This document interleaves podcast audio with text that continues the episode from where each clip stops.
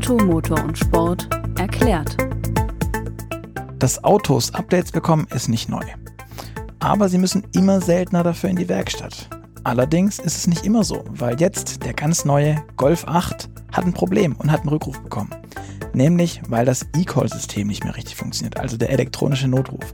Das hat mein Kollege Dirk Gulde zusammen mit mir recherchiert und deswegen sage ich Hallo und herzlich willkommen zu einer neuen Folge von Automotor und Sport erklärt. Und hallo Dirk und danke, dass du dir jetzt heute für den Podcast noch die Zeit nimmst, dass wir darüber nochmal ein bisschen sprechen können, was die Recherche alles ergeben hat, weil ganz so einfach war es ja nicht. Weil wir dachten ja zu Beginn, der Golf 8, tolles vernetztes Auto, alles super, die haben ein Softwareproblem beim E-Call, machen die einfach ein Update. Aber so einfach war es ja dann doch nicht. Ja, hallo Luca, vielen Dank. Genauso einfach war es dann doch nicht für VW.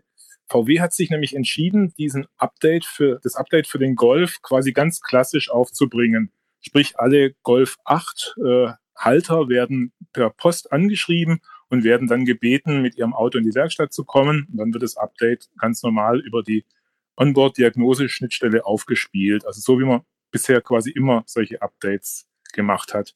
Und das Kuriose ist ja, ähm, dass der Golf eben schon im Prinzip die Hardware an Bord hätte, die es auch erlaubt, dass ich ähm, ja über Funk, über eine Mobilfunkverbindung sozusagen an meine Software rangehe. Das ist ja diese, diese Online-Connectivity-Unit, die auch Skoda, Seat und wie sie alle heißen aus dem Konzern verbauen und die das Auto so voll vernetzt, was ja VW so groß ähm, hier auch äh, postuliert hat und, und, und angebracht hat bei der Vorstellung des neuen Golf. Ganz genau, ganz genau. Also es gehen schon viele Funktionen über dieses Gerät. Ich kann Funktionen freischalten, aber VW macht momentan grundsätzlich keine sicherheitsrelevanten Software-Updates über diese Luftschnittstelle, also über Over-the-Air-Updates sozusagen.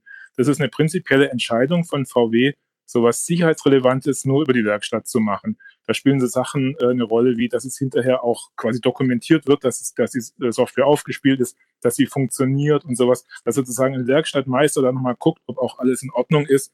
Das ist VW derzeit noch zu heikel, sowas über Luftschnittstelle zu machen.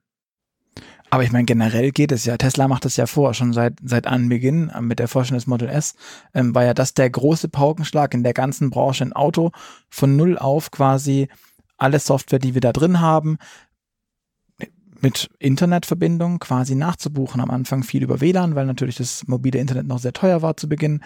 Ähm, aber das ist ja jetzt eigentlich kein, kein, kein hartes Ding. Aber mhm. ganz so einfach ist es ja nicht, weil ich meine, so kennen wir das Smartphone.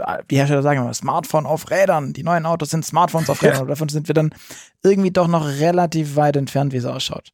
Ja, das stimmt. Also vom Smartphone auf Rädern sind wir momentan wirklich noch entfernt. Das trifft derzeit auf Tesla und wir kommen vielleicht später noch dazu, ja, zum Teil auch auf BMW zu. Aber im Großen und Ganzen ist ein Auto noch kein Smartphone auf Räder. Tesla hatte einfach den Vorteil, dass die vor ein paar Jahren bei Null beginnen konnten und schon quasi im Computerzeitalter das Auto nochmal ganz neu denken konnten und sich dann eben eine komplett neue ähm, IT-Struktur für dieses Auto überlegt haben, mit ganz wenigen Hauptrechnern, die nicht so unterteilt sind in ganz viele verschiedene Steuergeräte.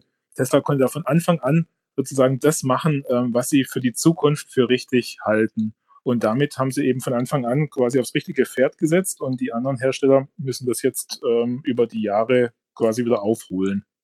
Klingt, klingt ja an sich auch logisch. Ich meine, ist ja, die konnten auf der grünen Wiese starten, wenn man sich überlegt, wie, wie hat es angefangen? Für jede Funktion im Auto, die irgendwie elektrisch gesteuert war, gab es ein eigenes Steuergerät.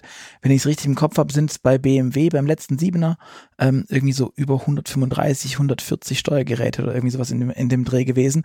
Also unfassbar viel Elektronik, die ja alle dann vernetzt werden muss und ähm, auch miteinander reden muss, vor allem wenn man die updaten will.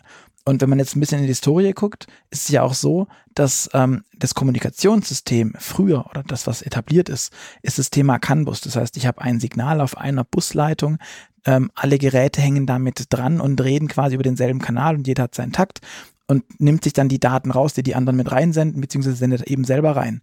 Und ähm, das ist, hat ja nichts mit heutigen Kommunikationstechniken zu tun, wie wir heute kennen, die wir in unserem Alltag haben. Das ganze Thema ähm, Ethernet, also das LAN-Kabel oder WLAN, ähm, wo IP-Protokolle arbeiten, wo äh, die zwei Geräte direkt miteinander kommunizieren und fragen und antworten und auch sagen, ich habe eine Information bekommen.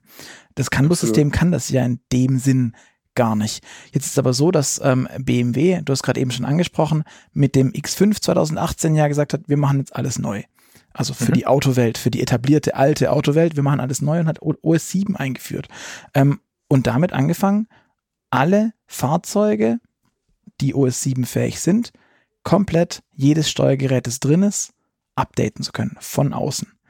Das Ganz ist genau. ein Hammer. Ganz genau. Also BMW sagt, dass sie wirklich jede einzelne Programmzeile im Auto von außen über ein Over-the-Air-Update sozusagen verändern können. Also das, was Tesla macht, macht BMW jetzt auch. Allerdings noch mit der kleinen Schwierigkeit, dass die BMW ähm, viel, viel komplexer ist, weil die nicht nur viel mehr Steuergeräte haben, also du hast vorhin von 130 Steuergeräten gesprochen. Ich glaube, ganz so viele sind es bei BMW mittlerweile nicht. Sie verraten es allerdings nicht, wie viele äh, noch drin sind, aber es sind immer noch sehr, sehr viele und die kommen dann teilweise auch noch von unterschiedlichen Herstellern. Also dieses ganze Orchester einigermaßen am Laufen zu halten mit Over-the-Air-Updates ist vermutlich deutlich anspruchsvoller, als wenn ich äh, quasi die gesamte IT in meinem Auto selber ähm, gebaut äh, und im Griff habe, sozusagen. Und BMW ist aber trotzdem in der Lage, das ganze System abzudaten. Zumal BMW sich ja dann auch da, da, darum bemühen musste, um sowas zu machen, dass so alte Systeme wie, keine Ahnung, ein Fensterheber, ein Schiebedach, was auch immer, ähm, das auch ein eigenes Steuergerät im, im Endeffekt hat, ähm, ja früher, als es eingeführt wurde, so konzipiert wurde, dass es keinen Eingriff von außen geben kann, weil es halt kein Internet gab ähm, und keine Hackerangriffe oder so ein Kram. Das muss jetzt alles abgesichert werden. Und deswegen ist es so aufwendig, diese ganze Infrastruktur im Auto neu zu machen. Da gibt es neue Kommunikationsprotokolle wie FlexRay, wie In-Car Ethernet. Also gibt es ja alles Dinge, die man, die man da machen kann. Aber die ermöglichen ja nicht nur das Thema Update für sich genommen, was ich ja schon spannend genug finde, dass ich jetzt irgendwie hergehen kann und ähm, beispielsweise Fehler ausmerzen, sondern ich kann ja tatsächlich auch einfach neue Funktionen hinzufügen, weil mhm. ich meinen Programmcode einfach erweitere, nicht nur verbessere. Mhm. Ganz genau. Also das ist auch ein wesentlicher Grund, äh, warum das äh, die meisten Autohersteller momentan auch versuchen, ihre Software so flexibel hinzukriegen und eben dem Vorbild von Tesla eben nachzufolgen, weil ich dadurch eben unterschiedliche neue Businessmodelle mit meinen Autos wahrnehmen kann. Ich kann zum Beispiel zusätzliche Extras freischalten. Also zum Beispiel bietet Audi im e-tron oder auch im A4 und A5 an, dass ich das LED-Matrixlicht nachrüste. Das heißt natürlich, dass alle Autos, die vom Band laufen, diese hochwertigen Scheinwerfer schon drin haben, die aber noch nicht freigeschalten sind. Ich habe nur ein einfaches LED-Licht, aufblenden, abblenden. Aber ein LED-Matrixlicht ist da schon drin und ich kann es dann gegen Gebühr freischalten. Oder manche Autos haben auch zusätzliche Sensoren, um Assistenzsysteme zusätzlich noch ähm, nutzen zu können. Das heißt, ich verwende wirklich teure Hardware, baue die ins Auto ein und hoffe dann, dass sie irgendwann mal freigeschalten wird. Tesla macht es sogar mit Batteriekapazitäten. Die bauen größere Akkus ein und ich kann die dann irgendwann mal, wenn ich möchte, gegen eine Gebühr freischalten lassen.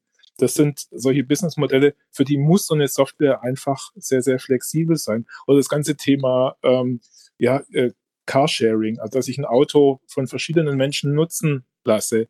Das, da ist die Voraussetzung, dass ich die, die Berechtigung, dieses Auto zu fahren, dass ich die über ein Handy weitergeben kann. Das heißt, ich kann da keinen klassischen Zündschlüssel mehr gebrauchen, den ich irgendwo ins Schloss stecken muss. Diese Berechtigung muss ich verschicken können per Mail.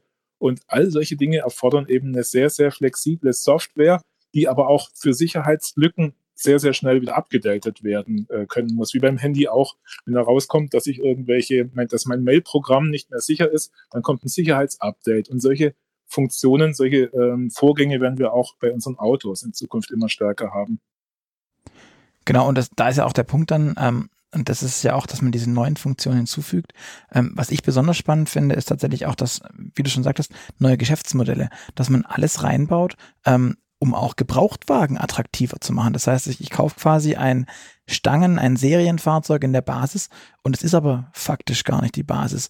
Und damit kann dann auch wenn ich jetzt beispielsweise ein Leasing kaufe, was ja aktuell sehr beliebt ist und sehr gefragt ist, ähm, das Auto kaufen, dann hat es einen deutlich höheren Restwert, weil der Händler oder der, der Hersteller in dem Moment dann wieder, je nachdem, wie ich es geleast habe, das Auto nachträglich aufwerten kann, ohne auch nur eine Schraube, an einer Schraube zu drehen, sondern der muss in irgendeinem Backend nur Häkchen setzen.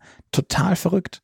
Also das Thema Gebrauchtwagen, das scheint für die Hersteller auch eine ganz, ganz äh, wichtige Funktion zu haben weil ich habe das in der Vergangenheit schon öfters mitbekommen. Also viele Hersteller träumen davon oder träumten davon, dass sie ihre Gebrauchtwagen relativ äh, einfach und günstig aufwerten können, weil eben gerade Leasingrückläufer, bei denen entscheidende Extras fehlen, sind halt wahnsinnig schwer wieder ähm, zu verkaufen. Und wenn die Sachen ohnehin schon drin sind und ich sie nur noch freischalte, dann bin ich natürlich da deutlich äh, flexibler.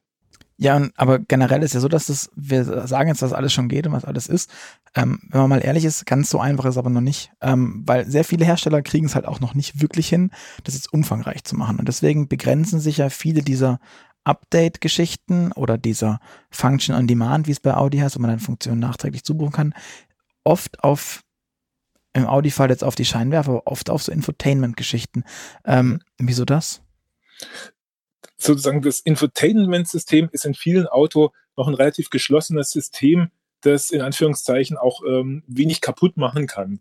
Weil wenn ich jetzt ähm, Systeme über ein Software-Update ähm, in der Funktion verändere, die beispielsweise Lenkung oder Bremse betreffen, da ist die Gefahr viel, viel größer, dass wenn ich irgendwo ein Problem habe, dass da eben Leib und Leben der Menschen, der Insassen in Gefahr ist. Und das habe ich, wenn ich jetzt nur zusätzliche Infotainment-Funktionen freigebe, dass ich mir Apple CarPlay oder Android Auto noch dazu buche, da habe ich eben nicht die Gefahr, dass das Auto jetzt mal überspitzt formuliert äh, gegen einen Baum fährt plötzlich oder sowas. Und ähm, deswegen ist das eine, ja, eine Spielwiese, um das ganze Thema Over-the-Air-Updates ähm, mal auszuprobieren. Aber die größeren Schritte, die sind, ja, bei einigen Herstellern sind die schon unterwegs. Also Mercedes kann beispielsweise auch schon mehrere Steuergeräte zusätzlich zum MBOX-System updaten. Jaguar Land Rover bringt sowas jetzt auch und Audi auch. Aber die meisten, wie du richtig gesagt hast, äh, bei den meisten Herstellern, gerade was auch kleinere und günstigere Autos betrifft, da ist es aufs Infotainment beschränkt.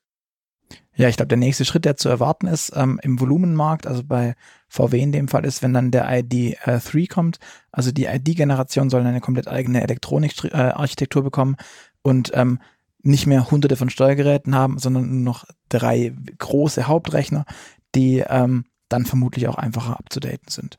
Ganz und deswegen genau. bleibt für uns wahrscheinlich auch nur zu warten, was da geht. Ähm, bei BMW ist, glaube ich, noch der iNext äh, zu erwähnen, ähm, mhm. weil der ja auch deutlich weniger Steuergeräte schon haben soll und damit mhm. auch dann die ganze Update-Geschichte deutlich häufiger macht. Aber noch eine Frage zum Schluss. Ähm, mhm. Wie ist es mit den Update-Zyklen? Wir sind ja vom Smartphone gewohnt, dass da unter Umständen ein paar Mal die Woche irgendwie eine App oder sonst etwas abgedatet ist. Beim Auto wird es vermutlich nicht ganz so sein. Nee, im Auto wird es immer wieder zusammengefasst und alle paar Monate werden dann neue Funktionen aufgespielt. Also es gibt zum Beispiel äh, das bekannteste Beispiel, die Navigationskarte, die wird ähm, je nach Hersteller so viermal im Jahr abgedatet. Ein Hersteller, ich glaube Audi war es, die wollen jetzt sogar monatliche Updates machen.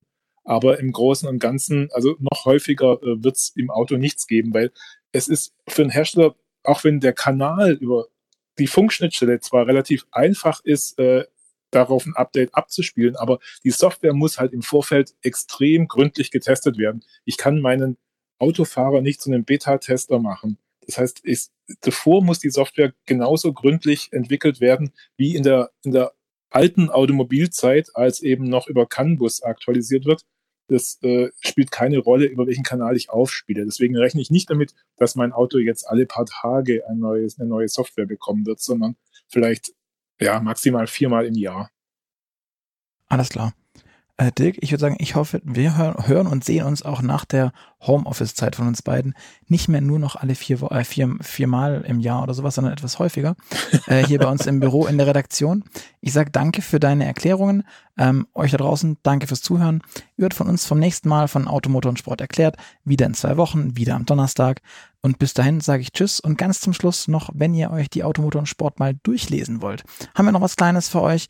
Ähm, ihr könnt euch einfach eine Gratisausgabe besorgen. Dazu geht ihr auf www.motorpresse-aktion.de slash AMS. Dort könnt ihr eure Daten hinterlassen und dann schicken wir euch eine Ausgabe kostenlos zu. Ist kein Abo, das euch ewig, ewig lang bindet, sondern einfach nur eine Ausgabe, die euch zugeschickt wird. Könnt ihr mal ausprobieren. Ich würde sagen, das ist ganz fair, kann man gerne mal machen. Ich freue mich, wenn ihr, euch, wenn ihr das reichlich nutzt und sage nochmal vielen Dank und bis zum nächsten Mal.